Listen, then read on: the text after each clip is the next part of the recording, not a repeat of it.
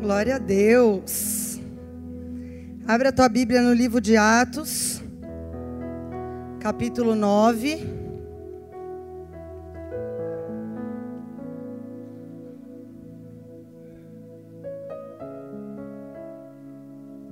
Aleluia.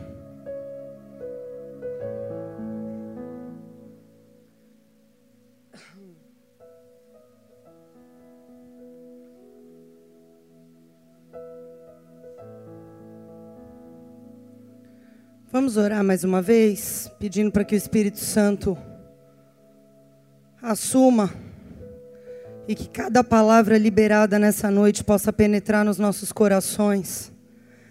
Pai querido e amado, já estamos na tua presença, viemos te buscar nessa noite, viemos te adorar, viemos prestar culto ao Senhor e também viemos ouvir tua voz também estamos abertos e interessados naquilo que o Senhor tem para nós nesse dia, porque a tua palavra é o pão que nos alimenta.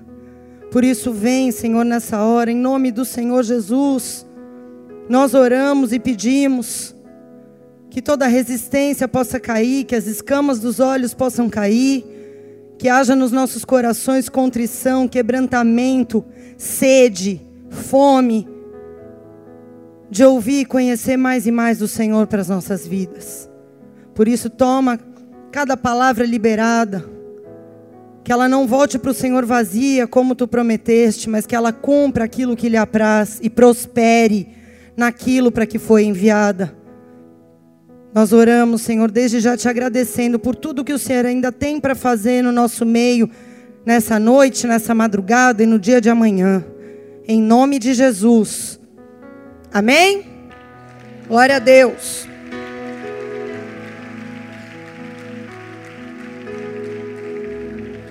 Vamos ler um trecho de Atos capítulo 9,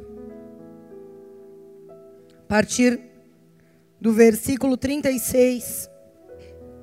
Diz assim: E havia em Jope uma discípula chamada Tabita que traduzido em grego se diz Dorcas. Esta estava cheia de boas obras e esmolas que fazia. E aconteceu naqueles dias que, enfermando ela, morreu. E tendo-a lavado, a depositaram num quarto alto. E como Lida era perto de Jope, ouvindo os discípulos que Pedro estava ali, lhe mandaram dois homens, rogando-lhe que não se demorasse em, ter vir, em, vir ter com eles. E levantando-se Pedro, foi com eles. E quando chegou, o levaram ao quarto alto. E todas as viúvas os rodearam, e chorando e mostrando as túnicas e roupas que Dorcas fizera enquanto estava com elas. Mas Pedro fazendo sair a todos. Pôs-se de joelho e orou, voltando-se para o corpo e disse: Tabita, levanta-te. E ela abriu os olhos e, vendo a Pedro, assentou-se. E ele, dando-lhe a mão, a levantou e chamou os santos e as viúvas e lhe apresentou viva. E isso foi notório por toda Jope, e muitos creram no Senhor. Até aí. Até o versículo 42. Amém, queridos? Queria falar sobre influência nessa noite. E só para que você entenda muito bem que tipo de influência que eu quero falar, eu quero falar de influência, não influência como a gente conhece no meio secular, mas influência no sentido de reino. Quero dizer que para a gente ser influente no reino, a gente não precisa ser famoso, o nosso nome não precisa se destacar nem o nome de uma placa de igreja, nem de um pastor ou de um apóstolo, mas Deus precisa ser percebido através de nós, Deus precisa ser ouvido através de nós, as pessoas precisam reconhecer que existe um Deus sobre a cidade de Santos e sobre as nações através de nós, e isso é influência, isso é o que a Bíblia chama de ser luz, porque a Bíblia diz que a luz brilha no meio das trevas e as trevas não prevalecem contra ela. Amém? Então, esse texto que nós lemos fala de uma mulher chamada Tabita, em aramaico, que era a língua dos judeus corrente nessa época, ou em grego, Dorcas. Essa mulher tinha dois nomes, guarde isso no seu coração. Essa mulher é uma das sete ressurretas na Bíblia, uma das sete pessoas. A Bíblia nos conta relato de sete ressurreições. Sete foram registradas, e uma delas, incluindo a de Jesus, é a dessa mulher.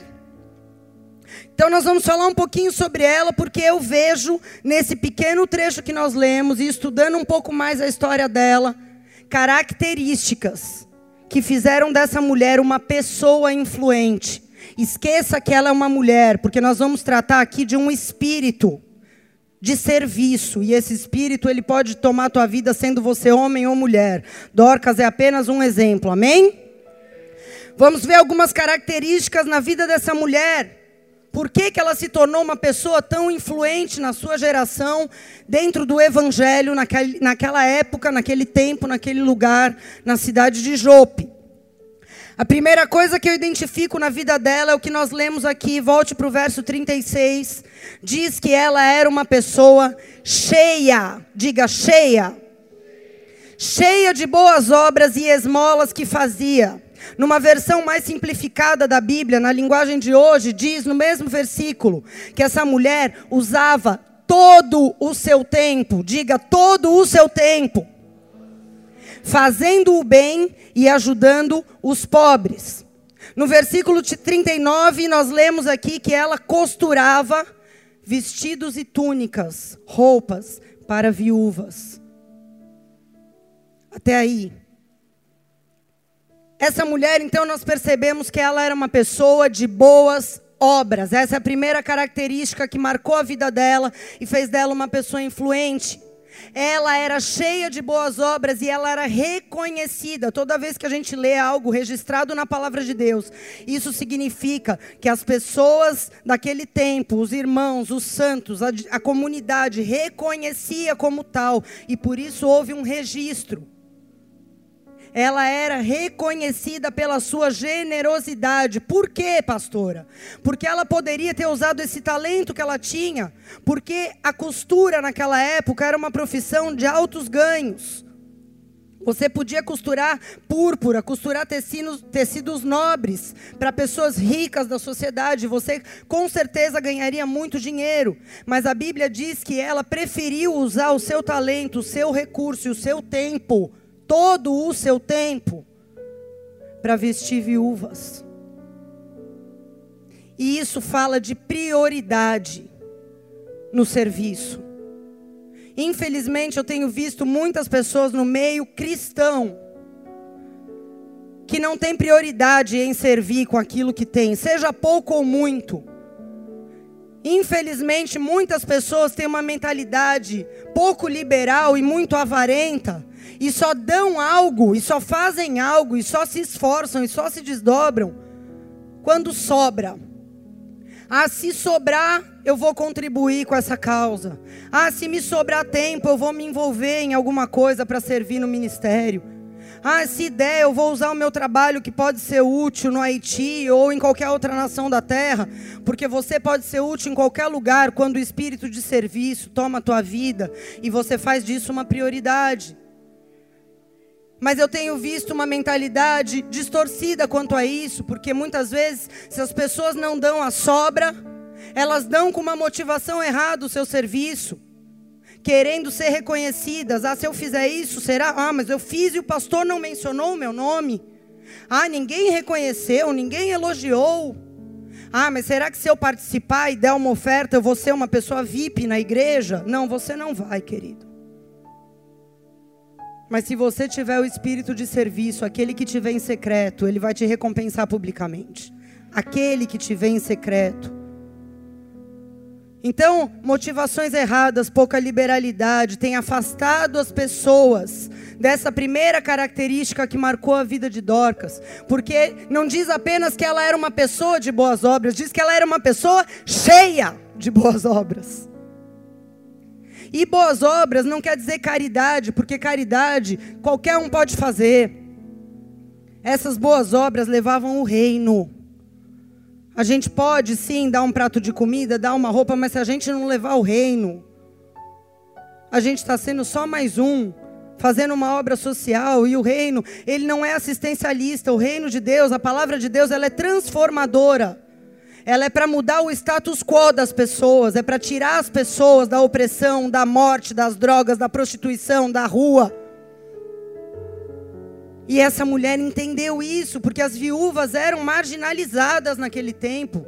Eram pessoas com pouquíssima, pouquíssimos privilégios, porque não podiam trabalhar, as mulheres eram consideradas muito inferiores aos homens, não havia espaço para elas no mercado de trabalho, elas viviam numa condição de mendicância. E Dorcas falou: Eu vou servir essa mulherada, eu vou servir essas viúvas. Então, o que eu vejo que Deus está buscando nesse tempo são pessoas com esse entendimento, que entendam que Deus se preocupa não só com o que eu faço da minha vida. É claro que Deus se preocupa, sim, com a minha santificação, com a tua santificação, mas Deus se preocupa também com como você usa a sua vida para o outro. Porque não basta a gente ficar aqui enfiado dentro da igreja, adorando, louvando e sendo transformado se a minha vida não tem utilidade para o meu próximo e principalmente lá fora. Porque eu vou dizer algo a vocês: o lugar onde a igreja é menos útil é dentro desse imóvel. Tá? É muito bom a gente se reunir aqui, mas a gente é muito mais útil onde há trevas. É uma verdade. O lugar onde a igreja é menos útil é dentro do imóvel onde está alocada. Aqui é um lugar para a gente reabastecer, ouvir palavra, direção, louvar junto, ter comunhão, mas a gente é útil mesmo é lá fora. Essa é uma verdade absoluta. E Dorcas entendia isso, porque olha o que Jesus Cristo diz lá em Mateus 5,16. Ele disse: Assim resplandeça a tua luz diante dos homens, para que vejam as tuas boas obras e glorifiquem ao vosso Pai que está no céu. Então, com todo respeito, meu irmão, minha irmã, essa história de Deus conhece meu coração é incompatível com a palavra. Porque Deus pode até ter, conhecer o teu coração, mas se você quer ser luz, Ele está dizendo o seguinte: que a tua luz tem que resplandecer diante dos homens, para que eles vejam boas obras e glorifiquem ao Pai que está no céu. As pessoas não vão ver o teu coração, elas vão ver as tuas boas obras. Então não me diga que Deus conhece o teu coração. Se você não está afim de arregaçar a manga e servir, e ser luz, e fazer coisas para que Deus seja glorificado, não você, não a tua igreja, não a tua equipe, mas Deus, para que as pessoas vejam e falem: existe um Deus eu estou vendo por essa obra que existe um Deus que se importa comigo, que dá valor para a minha vida, que quer me alcançar. Ah, mas eu ainda não estou apto. Se você está chegando agora, meu irmão, você está num tempo de ser servido. Porque quando a gente chega no Evangelho, a gente precisa ser servido, porque a gente precisa ser ensinado, a gente precisa ser tratado, limpo de muitas coisas, a gente precisa entender o que é um posicionamento no reino de Deus. Mas o problema é quando se passam dois, três, quatro, cinco anos e eu continuo querendo ser servido. E eu continuo não sendo luz. E eu continuo achando que Deus conhece meu coração e está tudo bem. Eu levanto a mão, abaixo, louvo, choro e vou embora e não faço nada pelos outros. Quantos estão entendendo?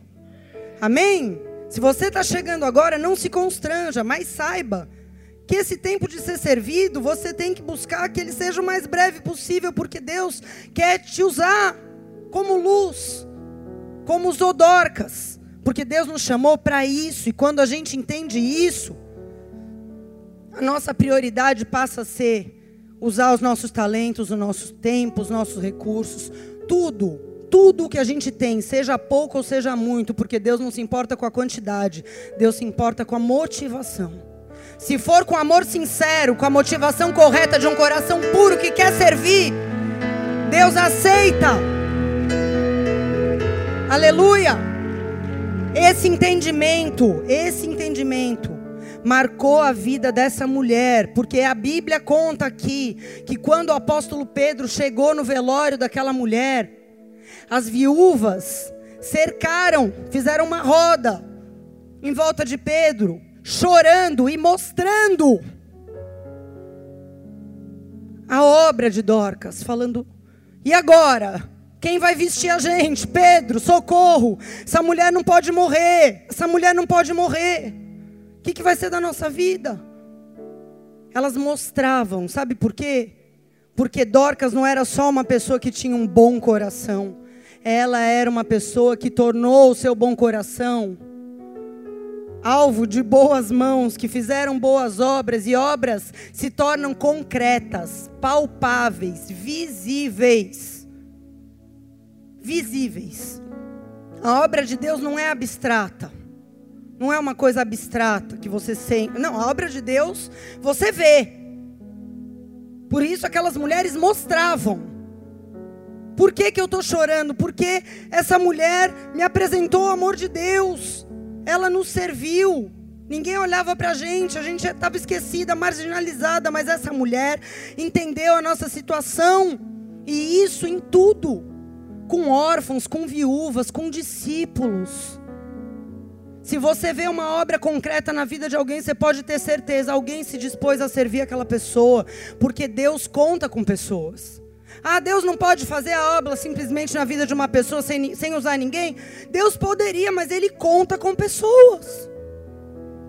Se você vê uma pessoa dando fruto, dando certo com Jesus, você pode ter certeza que alguém cuidou, alguém serviu, alguém discipulou. Eu estou aqui, sou a maior prova disso. Falo de boca cheia, quantas vezes precisar falar, porque a quem honra eu devo, honra eu darei. Quando a minha vida era um lixo humano, uma pessoa olhou para mim e falou: Você tem potencial, eu vou investir. Eu vou chorar com você, eu vou caminhar com você, eu vou te exortar quantas vezes for necessário, eu vou te buscar onde tiver que buscar. Mas você vai dar certo. E eu tô aqui. Isso é uma obra concreta. Porque alguém serviu a minha vida quando eu não era nada. Alguém pagou um preço de serviço, de discipulado. Isso é em tudo, irmão. Você está entendendo? Por isso você tem que valorizar quando alguém quer te servir, não desprezar.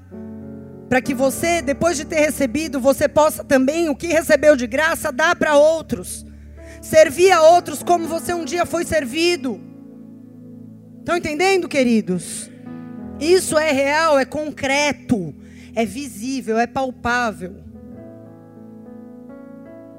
As pessoas não são transformadas do nada. Existe uma equipe, um exército de ceifeiros que Deus está levantando na face da terra. Para que essa obra concreta e visível, para que o reino de Deus seja manifesto a todos. Se você se dispuser, você vai ver o que Deus vai fazer. Ai, pastora, mas eu não estou apto, tem muita coisa ainda errada na minha vida. Então se torne apto, pague o preço, se santifique. Arregace tua manga e fala: Deus, eu estou aqui, eu quero. Faça a sua parte que Deus vai te levantar. Para ser esse ceifeiro da última geração, os campos estão brancos, mas precisa de gente para servir, como essa mulher entendeu o papel dela na sua geração. Amém? A segunda característica que eu vejo essa mulher era uma pessoa muito amada por todos. A morte dela foi uma morte comum. A Bíblia não relata nada demais. Ela ficou doente e morreu. E naquele tempo, se você lê a história do povo judeu e a história da Palestina, era muito comum pessoas morrerem muito novas, inclusive. A expectativa de vida era baixíssima beirava os 40 e poucos anos, uma pessoa não passava muito disso, porque eram muitas epidemias, muitas doenças, não havia recurso. Então morrer era normal, morria gente toda hora, morria crente toda hora. Mas foi uma comoção quando essa mulher morreu. Virou um rebuliço. Pedro largou o que estava fazendo para vir imediatamente. Por quê? Porque isso fala de consequência. Quem ama consequentemente é amado. Se você amar quem ninguém ama, meu irmão, você vai resolver todo o teu problema de rejeição. Posso te falar uma coisa? O maior problema que eu vejo hoje não é no mundo, não, é dentro da igreja. É rejeição. Ninguém gosta de mim, ninguém me entende, melindra com qualquer coisa. As pessoas reclamam, ninguém me ama, ninguém me ama, ninguém me ama, ninguém me abraça, ninguém me, me dá carinho. Agora você não vê essa pessoa tendo atitude de amar ninguém. Ela só se lamenta.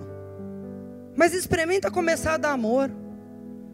Porque se você amar com amor sincero e não fingido, não tem como o amor sincero e não fingido, ele vai ser correspondido. E quando você começa a amar, principalmente quem ninguém ama, vai um dia, vai como voluntário no orfanato, vai, você vai pegar uma criança no colo, que ela vai falar: Meu, é o momento mais feliz da minha vida, eu estou aqui com você. Aí você vai falar: Eu não tenho tempo para ficar me lamentando mais, isso aqui é bom demais. Se você perguntar para qualquer capelão da igreja, qualquer pessoa que visita hospital, orfanato, asilo, qualquer um, NV também, que não é capelania, mas que é serviço para quem está precisando de cura. Todos vão ser unânimes em te responder: eu venho para dar, mas eu recebo muito mais do que eu dou. Porque quem dá amor, recebe amor. Essa mulher, ela dava amor para quem ninguém queria amar. Quem ama é amado, quem considera é considerado. Aleluia! Sabe por quê? Quando você dá, você recebe o, o amor dele de volta. Vem de cima. Tem aquela música do Diante do Trono que fala: Não tenho tempo para me lamentar. Quando você para de se lamentar. Quando você percebe o quanto ele te ama, o quanto é bom dar. Você para de querer receber. Sabe? A gente precisa aumentar o nível de amor nas nossas vidas, irmãos. Sabe por quê? Porque esse espírito de serviço, ele tem um combustível. O combustível é o amor. E eu sei, eu reconheço, porque eu clamo há anos já pela minha vida, para Deus me batizar com amor, porque eu reconheço nível muito raso de amor. Preciso amar mais, preciso. E a gente tem que se desesperar por isso, a gente tem que clamar por esse amor. Porque esse amor é uma marca de uma pessoa que verdadeiramente é uma influência no reino. Não tem como. Se você quiser ser influente sem ser uma pessoa que ama, você está querendo ser famoso, não influente. Você está querendo ser reconhecido por homens, não influente. O combustível é o amor, não tem para onde correr. Qualquer outra motivação que te faça servir no reino é motivação errada. Vamos clamar por isso, igreja. Que Deus aumente esse nível de amor sobre mim, sobre você, sobre nós. Esse amor que a gente não conhece ainda na sua profundidade, na sua largura, a gente precisa conhecer mais do amor de Deus. Mas isso tem que ser um clamor dentro de nós. A gente não pode ser, se conformar em ser uma pessoa boazinha que tem duas escalas no ministério por semana. É o amor de Deus, é o amor de Deus, é o amor de Deus que tem que nos mover. E isso vai resolver todos os teus problemas existenciais, te garanto, em nome de Jesus. Te garanto que se você entender isso aqui, for para cima e falar: Deus, eu estou clamando pelo teu amor e eu vou entrar em ação com o teu amor, vai começar a descer uma nova unção de amor sobre a tua vida. E você vai parar de se lamentar por coisas que não têm valor. Amém?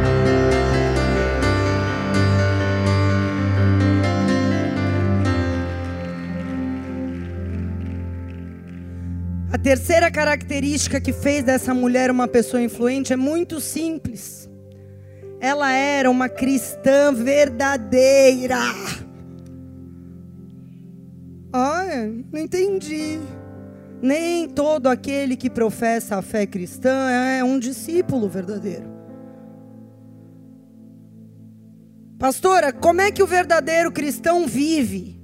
Tiago 1,27 diz o seguinte ele visita os órfãos e as viúvas nas suas aflições, e ele se guarda isento da corrupção do mundo. Ou seja, a pessoa que é um verdadeiro discípulo de Cristo, ele entende que a vida dele é só para duas coisas: se santificar, se guardar isento da corrupção do mundo e servir os necessitados, cara. Simples assim. O evangelho é muito simples. Muito simples. E essa era a raiz de tudo na vida dessa mulher. Tudo que ela fazia, ela fazia por quê? Porque ela era uma cristã verdadeira. Tanto ela era uma cristã verdadeira, que a única vez que a palavra discípula no feminino aparece na Bíblia é quando fala da vida dessa mulher. Se você procurar discípulo no masculino, aparece 80 vezes. Discípula só aparece uma. Eu creio que haviam muito mais do que uma, com certeza, porque a Bíblia fala. Maria Madalena foi uma discípula, mas não foi denominada assim. Dorcas foi. E como discípula foi útil. E foi útil em todas as maneiras, de todas as formas em que uma pessoa pode ser útil. Isso é muito forte. Porque ela foi útil na vida, costurando e vestindo viúvas. Ela foi útil na morte. Porque a Bíblia diz que a morte dela trouxe unidade para a igreja. E ela foi útil na ressurreição. Porque quando as pessoas ficaram sabendo que ela ressuscitou, muitos creram no Senhor. Toda a cidade foi impactada com aquela notícia. Então ela foi útil, meu irmão, em todos os sentidos. E eu quero fazer uma pergunta para você. Você é útil em todos os sentidos? Com teu posicionamento, com teu testemunho? Porque eu conheço pessoas que são muito úteis nos momentos de vida. Quando está tudo bem, quando a conta está no azul, quando o casamento está sem luta, quando não tem enfermidade. Tá tudo bem, nos momentos de vida Deus pode contar comigo. Agora no momento de morte, quando morre um sonho, quando morre um parente, quando morre uma expectativa, quando morre um relacionamento, eu tenho visto muitas pessoas virarem as costas para Jesus Cristo e falarem: Eu não, não quero mais servir. Eu não estou desprezando a dor do luto de ninguém, quero deixar isso bem claro. Mas eu quero te dizer: se a morte, até mesmo de um ente querido, for maior para você do que teu amor por Jesus, você perdeu, porque a Bíblia diz que aquele que ama mais o pai, a mãe, os filhos do que a mim, não é digno de mim. Ontem eu tive num, numa igreja pregando e eu vi uma mulher que era tá viúva há menos de um mês. O marido foi recebeu uma proposta de emprego num, num outro país e faleceu nesse outro país. Teve um ataque cardíaco, morreu. A mulher não tinha dinheiro para trazer o corpo de volta. E virou uma comoção na igreja e levantaram o recurso e trouxeram o corpo. E a pastora dela estava me contando, ela falou: nenhum só dia ela deixou de vir como intercessora para a igreja para orar nos cultos. Nenhum só dia. Ela falou, pastora, meu marido morreu, mas Jesus é a coisa mais importante na minha vida, eu estou aqui. Isso é muito forte, sabe por quê? Porque Satanás fica o tempo inteiro tentando matar tudo quanto é coisa na tua vida. E muitos deixam que ele seja bem sucedido. Agora, uma pessoa que tem esse espírito aqui que estava sobre a vida de Dorcas, esse espírito de amor, de serviço. Quando Satanás vem falar aí, seu trouxa, seu sonho morreu, você vai continuar servindo a Deus? Você se levanta e diz: Onde está, a morte, o teu aguilhão? Eu não vou parar. Eu não vou parar.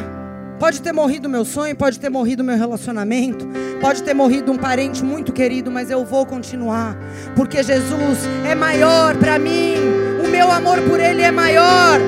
Isso tem que se tornar uma verdade, porque isso cala a boca de Satanás. Isso cala a boca de Satanás. Jesus venceu a morte, ele quer habilitar a mim, a você a vencer a morte também. Não é um chavão, não é um versículo bonitinho, não. Isso tem que ser uma verdade na nossa vida. E eu dou glórias ao Cordeiro, porque eu tenho visto isso aqui no nosso meio. Pessoas que a gente falava, meu, não vai aguentar, essa perda foi demais, vai arriar. E a pessoa aparece aqui, à noite, estou pronto para servir. Você não quer descansar hoje? Não, pastora, estou indo para o meu ministério. Vou servir as crianças. Glória a Deus por pessoas que têm sido úteis, não só no momento de vida, mas no momento de morte também. Isso fala muito forte. Jesus foi como Dorcas, útil na vida, útil na morte, útil na ressurreição. Quando Deus ressuscitar os teus sonhos também, você pode ser útil. Quando Deus fizer um milagre na tua vida, seja útil, contando, testemunhando, porque o testemunho de Cristo é o espírito da profecia. Tem pessoas que ressuscitam áreas da sua vida e ficam bem quietinha. Seja útil. Como Dorcas foi.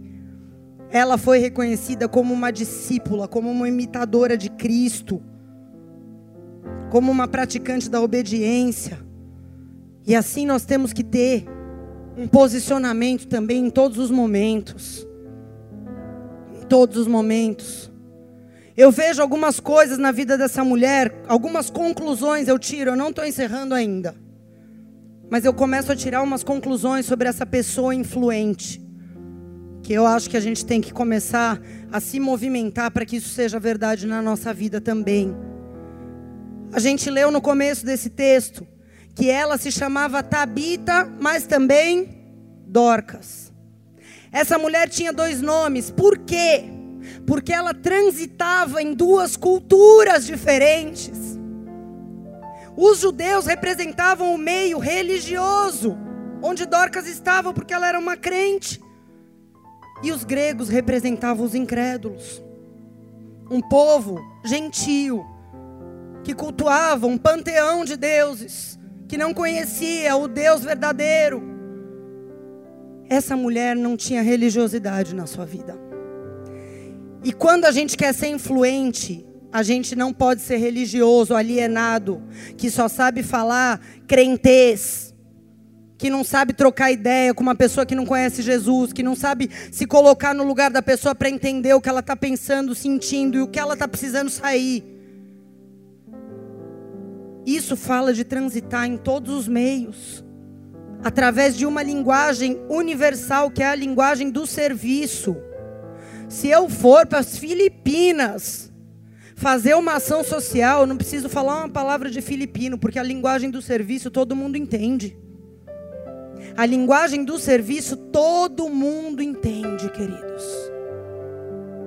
Se você quiser servir uma pessoa no seu trabalho, emprestando o seu ouvido a ela, dando atenção a ela num momento, ela vai, te, ela vai entender o que você está querendo dizer, porque as pessoas elas precisam de alguém que queira estender uma mão e fazer algo por elas. Ai, mas eu não sei falar com prostituta, porque eu nunca fui prostituta. Ah, eu nunca usei droga. Pô, como é que eu vou. Meu irmão, não sei. Eu sei que a linguagem do serviço fala com todas as pessoas de todos os segmentos da sociedade. Você pode ter usado droga ou não, feito aborto ou não. Ah, eu nunca fui ladrão, como é que eu vou pregar para um preso? Eu não sei. Eu sei que a Bíblia diz o seguinte: que quando a gente está fazendo a vontade de Deus e quando a gente está numa situação colocada por Deus, não é a gente que fala, é o Espírito do nosso Pai que está em nós, que fala através de nós. Se você não tiver religiosidade no teu coração e tiver a linguagem do serviço bombando na tua vida, Qualquer um vai te entender. E eu não estou falando só de pessoas que aparentemente estão mal, não. Porque tem gente que aparentemente é bem sucedida, que está bem na sociedade, figurando como se fosse, ó, esse cara, e está indo para o inferno. Tem que ter gente também que saiba falar com juiz, com desembargador, com médico, com empresário, porque essas pessoas também muitas vezes estão com a vida destruída, com o casamento destruído, e só é uma aparência de uma foto bonita num jornal. A esposa do Silvio Santos relata que ela foi ganha para Jesus por uma moça que trabalhava na sua casa como empregada. E se aquela moça pensasse, ah, eu não vou me meter no meio dessa família, eles são ímpios, só quero ganhar meu salário, vou ficar quieta. Misericórdia.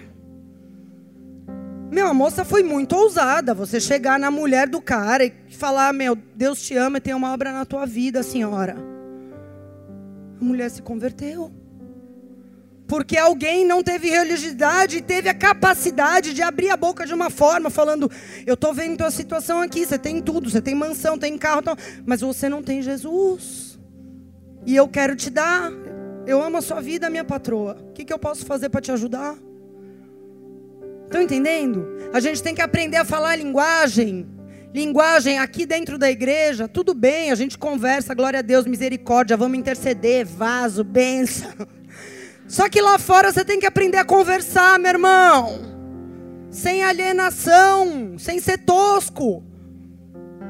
Dorcas, ela transitava no meio dos judeus e dos gregos. Nós temos que ser Tabita aqui dentro, mas lá fora é Dorcas. O mesmo coração, o mesmo espírito, mas a linguagem do serviço fala universalmente. Com todos, a todos. Amém, queridos? Vamos servir a igreja, mas vamos servir os incrédulos também lá fora, os gregos. As pessoas que não se parecem com a gente, sabe? A gente tem que servir os diferentes também. Servir os diferentes, né? Isso é tão importante para Deus, tão importante. Eu vejo que essa mulher também era influente porque a perspectiva do buscar era muito diferente da maioria de nós. Porque a gente vive buscando, buscando dinheiro, buscando um trabalho melhor, buscando reconhecimento, buscando, buscando bênçãos, buscando. Então a gente agora tem que parar de buscar receber, mudar essa perspectiva e vamos buscar dar. Que mais eu posso dar? Em vez de Senhor, o que mais o Senhor tem para me dar? Senhor, o que mais eu posso dar? O que mais eu posso oferecer? Como eu posso ser mais útil? E se você quer buscar reconhecimento, busque ser reconhecido como um discípulo. Isso te basta. Se você for reconhecido pelas pessoas como um discípulo verdadeiro, show, tá ótimo. Não precisa nada mais que isso. Como é bom você olhar para uma pessoa e falar essa pessoa é um discípulo, cara. Que legal, é um imitador de Cristo pessoa transformada, mente sã, motivação correta, cheia do amor de Deus, praticante de boas obras, não é religioso, não é fanático, não é alienado, é um discípulo verdadeiro. Se você quer ser reconhecido, fala, Deus, eu quero ser reconhecido como discípulo. Como essa mulher foi, como os teus discípulos foram. Pelas pessoas que olhavam e falavam, tem, esses caras são imitadores de Cristo, por isso são chamados cristãos. Esse tem que ser o nosso buscar. E produzir obras concretas. É sair do blá blá blá. É sair das boas intenções. É sair da margem. É sair daquela coisa de eu contribuo de longe e fico assistindo quem faz. Porque Deus conta também com as tuas mãos. Deus quer limpar o teu coração, mas Ele quer contar com as tuas mãos. Sabe por que, que a gente consegue ver tanta coisa acontecendo em tanto lugar, ouvir tanta novidade maravilhosa de criança no Haiti, de criança na Índia, de escola total com 300 crianças aqui dentro, de casa de Anas, com mulheres e filhos sendo restaurados? Porque tem pessoas que entendem isso. Tem pessoas que contribuem, tem pessoas que trabalham nessas obras, tem pessoas que doam coisas, tem pessoas que tornam concreto isso. Sonhos, projetos, a gente tem muito, cara. Mas precisa de pessoas que tornem essa obra de fé uma obra concreta. É isso que Deus espera de nós. Obras concretas e visíveis. Por isso, olhando essas coisas todas que a gente falou sobre a vida dessa mulher, a única palavra que eu vejo para qualificá-la é influência. Influência. E o único meio pela qual ela alcançou essa influência na sua geração foi o serviço. Agora, eu quero te dizer algo e te alertar para que se há isso, se há algum traço, se alerta para mim também, porque eu quero ser parecida com essa pessoa aqui. Eu quero que esse espírito de serviço esteja regendo a minha vida. Mas é verdade que muitas pessoas confundem influência com controle. E influência não tem nada a ver com controle. Você pode dizer isso? Influência não tem nada a ver com controle. Porque a influência verdadeira da qual nós estamos falando, que deixa legado, que marca a sua geração, que transforma a história, essa influência ela procede de Deus, ela só passa por nós.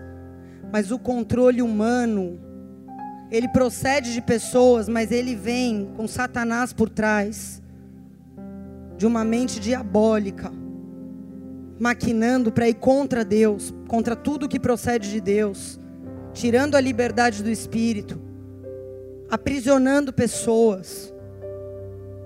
Então eu queria falar um pouquinho sobre isso, porque a gente tem um exemplo de controle muito claro na Bíblia e não é perto da história de Dorcas, a influência de Dorcas não tem nada a ver com controle na vida de uma mulher chamada Jezabel, que é um exemplo muito usado. E eu queria passar rapidamente o currículo dessa mulher Jezabel, para quem não está atualizado, saber um pouquinho dessa mulher. Em 1 Reis 18 diz que essa mulher, ela matava e ameaçava profetas. Ela era uma mulher profundamente religiosa e ela não admitia que coexistissem profetas do Senhor, profetas do Deus verdadeiro, com os falsos profetas da religião dela. Em 1 Reis 21, diz que essa mulher maquinou contra um homem de Deus que não quis fazer a vontade do marido dela. E ela fez isso mentindo, manipulando, levantando pessoas contra esse homem para destruí-lo, até que ela conseguiu o que ela queria do jeito dela. A gente fala muito essa expressão do meu jeito, né? Só que vem do espírito de controle. E segundo Reis 9, diz também que essa mulher, quando percebeu que estava encurralada e que ia morrer, porque Deus ungiu um homem chamado Jeú para ir destruir essa mulher. E quando ela viu esse homem se aproximando, ela primeiro ela tentou seduzir, pintou os olhos, fez chapinha, passou batom, ficou na janela e o cara estava cheio do Espírito Santo, ignorou. E aí ela viu que não ia conseguir seduzir. Ela falou: então eu vou intimidar. Olha, o outro cara que fez isso com Zinri, que fez isso com o rei dele, não teve paz. Eu, se fosse você, ficava quietinho. Se você vier para cima de mim, você não vai ter paz. Só que ele atropelou, a Bíblia diz. Que ele a atropelou e a destruiu. Então são algumas partes do currículo da G. Agora, tem um ditado popular que diz o seguinte: se você quer conhecer uma pessoa, dê o que para ela? Poder. Esse ditado deveria ser incluído num provérbio, porque ele é muito verdadeiro. O poder do Espírito Santo foi liberado sobre Dorcas e Dorcas usou esse poder para servir. E Jezabel, como rainha, tinha um poder, detinha um poder. E ela podia ter usado esse poder com benevolência para abençoar o povo, porque a gente vê na Bíblia a história de reis bons. Mas ela usou esse poder para controlar, manipular, intimidar, fazer o que queria. Arrebentando com a vida das pessoas, não se importando pouco valorizando, na verdade. Porque a pessoa que ela assim, que está debaixo de um espírito de controle, ela só se autovaloriza. Eu nem vou falar muito sobre isso, porque eu pretendo falar sobre isso culto próximo. Mas, a questão é a seguinte: para que a gente se torne uma pessoa influente no reino como Dorcas, Jezabel tem que morrer dentro de nós. Esse é o ponto. E você vai ver que a Bíblia diz isso muito claramente. Quantos querem ser pessoas influentes no reino? Jezabel tem que morrer dentro de você primeiro. Tem que morrer dentro de mim primeiro. Sabe por quê, queridos? É muito tentador ser controlador. Por isso que é um processo tão difícil para homens e para mulheres vencer o espírito de controle, porque é muito mais fácil controlar do que influenciar.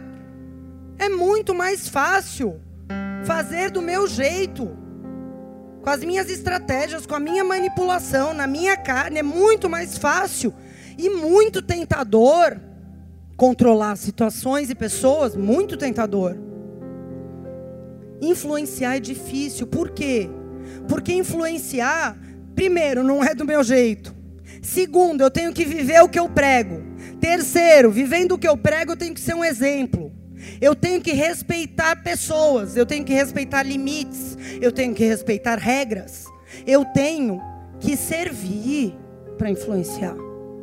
Olha o trampo que dá para você se tornar uma pessoa influente. Então é muito tentador e muito mais fácil eu continuar considerando os outros inferiores a mim, ao contrário que a Bíblia diz, para considerar os outros superiores e servi-los,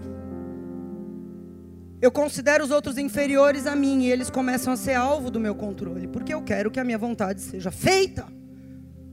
Que os meus desejos se realizem, não importa o preço que os outros tenham que pagar. Para isso, esse espírito de serviço que nós falamos na, na vida de Dorcas, era o mesmo espírito de Jesus, era o mesmo espírito de todos os seus servos, de todos os seus santos profetas. Porque Jesus, mesmo sendo Deus, não usurpou ser igual a Deus. Isso quer dizer o que? Ele poderia chegar como filho do homem, mas sendo Deus também, e dizer: Olha aqui, é o seguinte, agora todo mundo tem que me obedecer, senão vai todo mundo para o inferno, porque eu sou Deus. Poderia, sim ou não? Mas ele não fez isso. Ele veio para influenciar, ele disse: Aprendei de mim que sou manso e humilde de coração. Estou pagando um alto preço para servi-los, porque o filho do homem não veio para ser servido. Ele veio para servir e dar a sua vida em resgate de muitos. Ele não veio para controlar.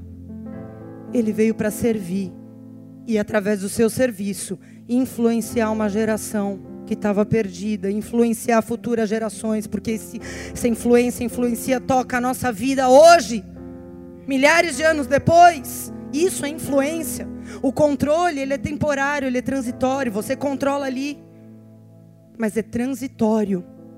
Ele não permanece de geração em geração. A influência verdadeira de reino, ela permanece o legado fica, a influência, ela se multiplica, ela se espalha por nações, por línguas, por tribos, em todos os lugares. Aleluia!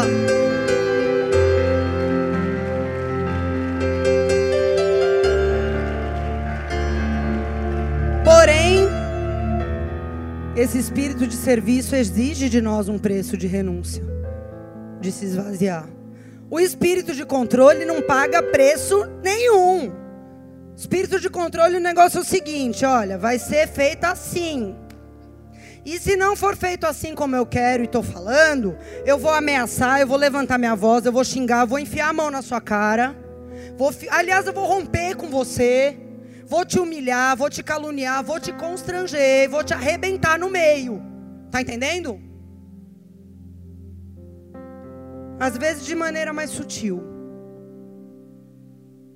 Às vezes não tão claro como a, como a neve. Mas é assim que funciona. Se não for do meu jeito, meu, você vai pagar caro. vou te retalhar. Você vai ver.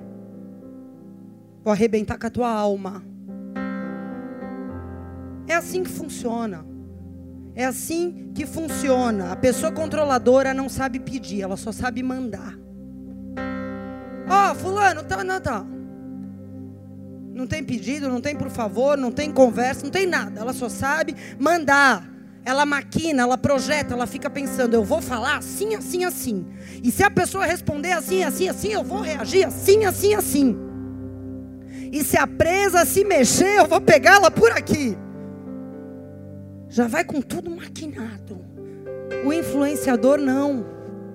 O influenciador vai crendo que não por força, nem por violência, mas pelo Espírito de Deus que habita na vida dela, ela vai alcançar aquilo que Deus tem para ela. As coisas vão suceder, não por força, não por violência, mas pelo Espírito de Deus, porque essa pessoa está convicta de que a influência de Deus na vida dela é maior do que qualquer controle humano. Por isso que Jesus falou não temam os homens que podem matar o corpo, tema a Deus. A influência de Deus sobre a tua vida fala mais alto do que o controle de quem te ameaça. Olha o que diz em Apocalipse 2, 19 e 20. E nós já estamos partindo para o final.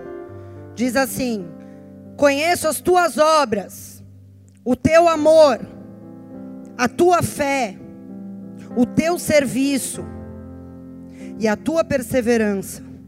E sei que as tuas últimas obras são mais numerosas que as primeiras. O que, que Deus falou que conhece aqui? as tuas obras, o teu amor, a tua fé, o teu serviço, a tua perseverança. Opa, esse cara aqui é bom, mas tenho contra ti que toleras a mulher Jezabel. Eu entendo aqui, em outras palavras, que Deus está falando o seguinte: eu estou, tenho visto que você está tentando ser uma pessoa como Dorcas, porque Dorcas era uma pessoa de obras, amor, fé, serviço, perseverança. Tenho visto que você está tentando ser como Dorcas, uma pessoa influente, mas eu também tenho visto que você ainda tolera Jezabel. E esse mas quer dizer o seguinte: as tuas boas obras não passam um pano no fato de que você tolera Jezabel. Eu estou vendo sua boa vontade, estou vendo suas boas obras. Eu estou vendo sua fé, você é uma pessoa de fé. Mas eu não vou ignorar o fato de que existem traços de controle na tua vida. Quem tem ouvidos, ouça o que o Espírito Santo está falando aqui. As boas obras não anulam o fato de que, se nós toleramos como se fosse algo normal, o espírito de controle na nossa vida não é normal, em nenhuma escala. Ah, eu sou 90% como Dorcas, mas 10% Jezabel. Está tolerando 10%. A gente tem que parar de tolerar isso na nossa vida. As coisas não podem ser estar no nosso controle, as pessoas não podem estar no nosso controle. A gente tem que abrir mão do controle. E eu vou além. Posso ir além? Existe o lado B do espírito de controle, porque talvez você esteja aí sentado e falado: "Ah, mas eu não falo nada, não ameaço ninguém, eu não viro a cara para ninguém, eu não surto quando as pessoas me contrariam, eu não grito, eu não humilho, eu não ofendo mas eu permito que façam isso comigo. Então você também tolera Jezabel. De outra maneira, mas também tolera. Por quê? Porque Deus quer colocar sobre as nossas vidas esse espírito de serviço para que a gente seja pessoas saudáveis, para que os nossos relacionamentos sejam saudáveis, baseados em amor e serviço. Satanás está deixando as famílias doentes, a igreja doente, os relacionamentos nas empresas, tudo doente, porque relacionamentos baseados em controle e medo, controle e medo. Tem um controlando, pisando e o outro embaixo sendo subjugado. Um tolerando Jezabel no ativo e outro tolerando Jezabel no passivo. Relacionamentos doentes, marido com medo de contar coisa para mulher porque a mulher vai arrebentar, mulher com medo do marido porque o marido vai quebrar lá no meio, pais com medo dos filhos porque se eu fizer isso meu filho vai botar fogo na casa, filhos com medo dos pais porque se os pais souber, meu Deus do céu, estão entendendo, queridos? Relacionamentos doentes baseados nisso aqui, controle e medo. A gente precisa vencer Jezabel nos dois níveis. Nem controlar, nem ser controlado. Todo mundo tem que passar por isso. Tenho passado por batalhas e mais batalhas na minha vida. Porque eu quero esse espírito de serviço. Não quero tolerar Jezabel na minha vida. Não quero ter medo e também não quero ser tentado a controlar. Não quero. É desesperador você identificar e Deus vai abrir os teus olhos e você vai enxergar se isso há, porque você precisa ser uma pessoa curada, assim como eu quero, que você queira também, em nome de Jesus, porque a gente não pode ignorar mais, não pode tolerar mais. Sabe que Deus falou no meu coração hoje à tarde, enquanto eu estava orando pelo culto. Deus falou: Eu estou começando, começando a remover o espírito de controle dos céus da nação. Mas para a igreja se levantar como uma influência, a igreja não pode ter o espírito de controle. Porque se eu vou remover das altas cúpulas governamentais o espírito de controle, a igreja para ser influência, ela tem que estar tá sã. E quando eu falo igreja, não é a bola de neve, Porque a igreja é formada por pedras vivas, uma a uma. Tem que você ser curado, a pessoa que está do seu lado ser curada. Todo mundo. Para que a gente se levante como uma influência. Uma luz que ninguém vai poder segurar mais nessa nação. A igreja precisa ser curada do espírito de controle. E isso é individual. Não dá para fazer no coletivo, não. Isso é arrependimento individual. Isso é humilhação individual. É batalha dia a dia individual.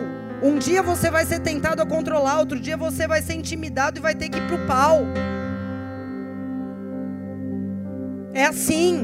Satanás não vai parar de tentar. Mas a gente tem que ser curado e tem que começar a prevalecer contra isso. Sabe por quê? Abra a tua Bíblia e grifa esse versículo para você proclamar. Eu tenho orado por tanta gente declarado esse versículo. Sabe por que, que eu estou falando tudo isso? 2 Timóteo 1,7 diz o seguinte: que Deus não nos deu o espírito de medo, mas de amor, fortaleza e moderação.